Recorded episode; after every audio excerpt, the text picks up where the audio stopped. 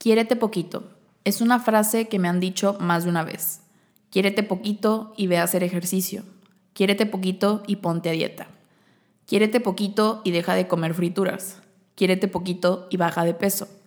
Quiérete poquito y tal vez llegues a quererte mucho. Les digo algo, sí me llegué a querer poquito. Llegué a quererme tan poco que por años viví luchando contra mi peso.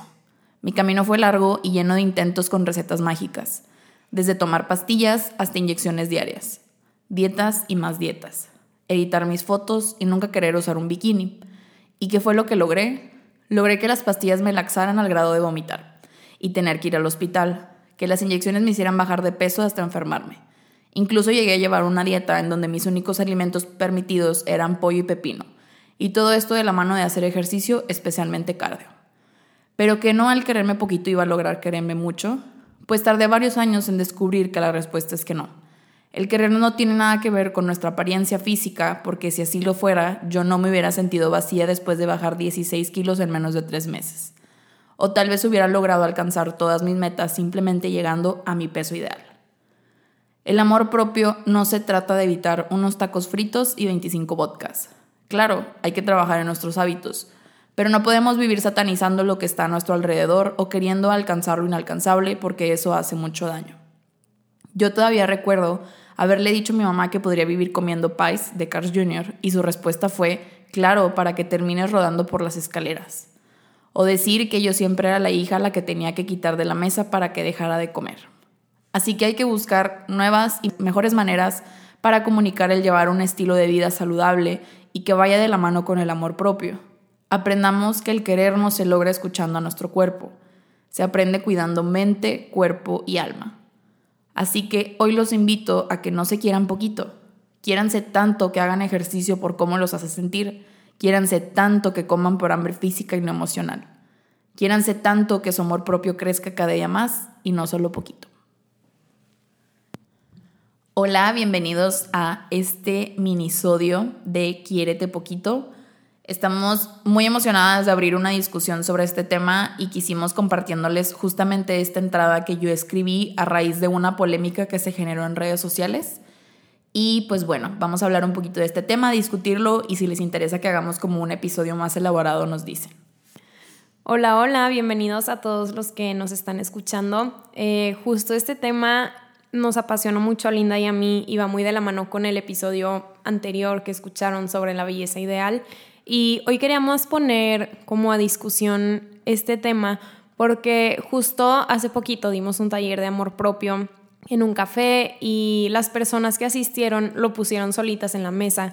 Entonces creemos que es un tema padre a discutir porque nos hemos encontrado con muchísimas cuentas de personas que promueven el amor propio de una forma en la que no es amor propio, o sea, un estilo de vida disfrazado de amor propio. Entonces, justo esta entrada que escribió Linda abarca muchísimo de lo que queríamos discutir hoy porque es irónico el cómo, no sé, algunas personas que llevan un estilo de vida en el que llevan una alimentación muy restrictiva y todos los días están torturando a su cuerpo con eso, nos digan que, que amor propio es lo opuesto a no sé, a otras conductas que nosotras hacemos. Entonces, hoy queríamos como, no sé, desmentir un poco todo esto y, y sí, hablarles de lo que sí es el amor propio. Creo que en la entrada que escribió Linda es muy claro y nosotras creemos que el amor propio es llevar una relación saludable con la comida.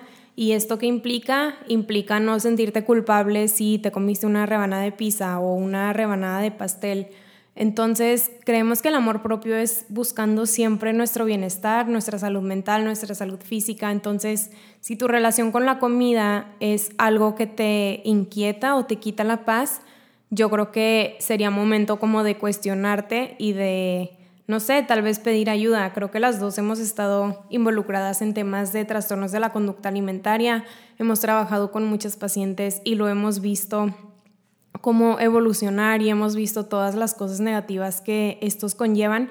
Entonces hoy por eso queríamos alzar la voz para, pues sí, desmentir todo esto y que si tú estás atravesando algo parecido, pues alces la voz y pidas ayuda, ¿no? Claro, y obviamente este es un tema muy complejo y sabemos que allá afuera hay mucha gente que está de acuerdo con lo que mucha gente quiere vender porque probablemente no sabe o no, no ha encontrado la manera como de mantener este equilibrio. Y justamente cuando dimos este taller de amor propio, nos encantó que todas las personas que se encontraban ahí cuestionaron este tipo de mensaje que se hizo muy polémico.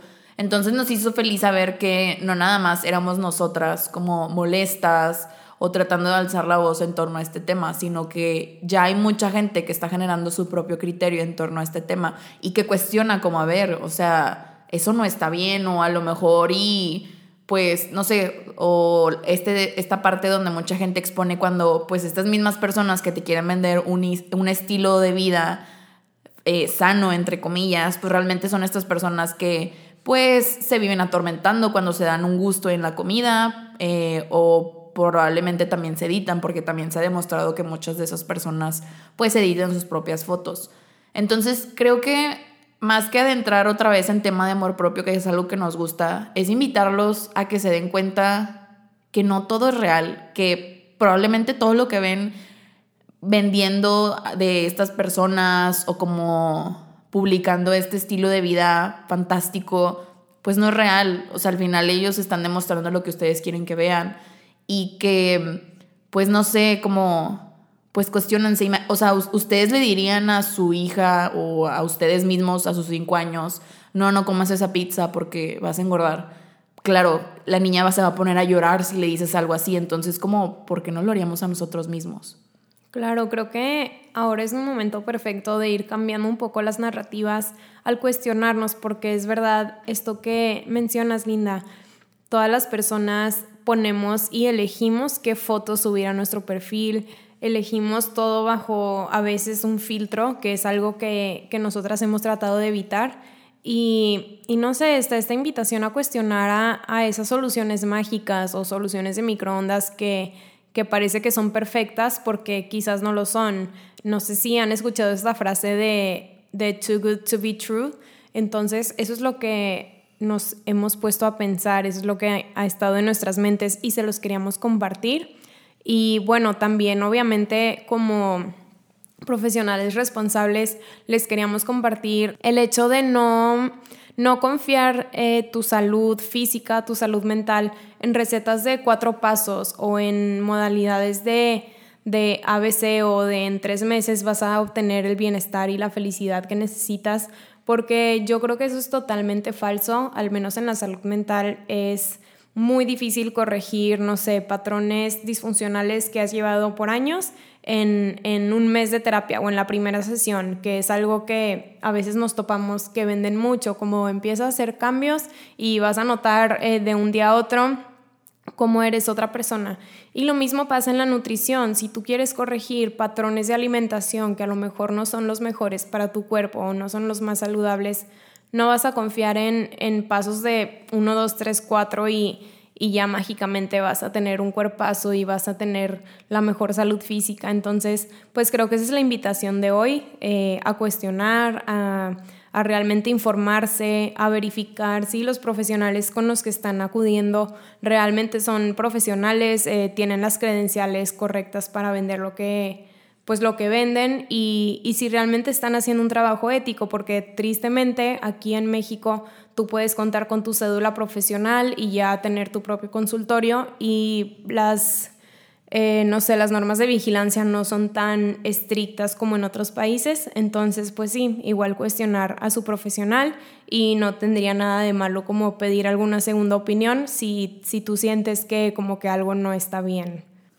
Claro, porque obviamente no nada más vamos a platicar de todo lo malo que está sucediendo con estas personas en redes sociales, sino que estamos felices de personalmente conocer a personas profesionales que están dispuestas a alzar su voz y que exponen cuando ven información errónea. Entonces, pues también es invitarlos de esta parte, así como también el cuestionar, pues también se trata de buscar información, digo, cada quien o pues trata de informarse de sus temas de interés, pero en cuestión de salud yo creo que pues sí hay que saber como las dos caras de la moneda, saber cuándo las personas están siendo reales o cuando simplemente nos quieren vender esto de las recetas mágicas de las cuales hablamos. Entonces, pues sí, yo creo que esta es la invitación para ese minisodio. Cuestiónense, eh, si tienen dudas, acérquense con nosotras, nosotras los podemos orientar o les podemos recomendar profesionales adecuados que sabemos que se basan en ética cuando dan consulta y saben cómo referir y cuándo referir. Entonces, pues sí, creo que esto es todo por el día de hoy. Esperamos si les haya gustado y probablemente sí hagamos un episodio totalmente hablando sobre estos temas, pero por lo pronto les dejamos este. Que tengan un bonito día y cuéntenos qué se llevan. Bye. Bye.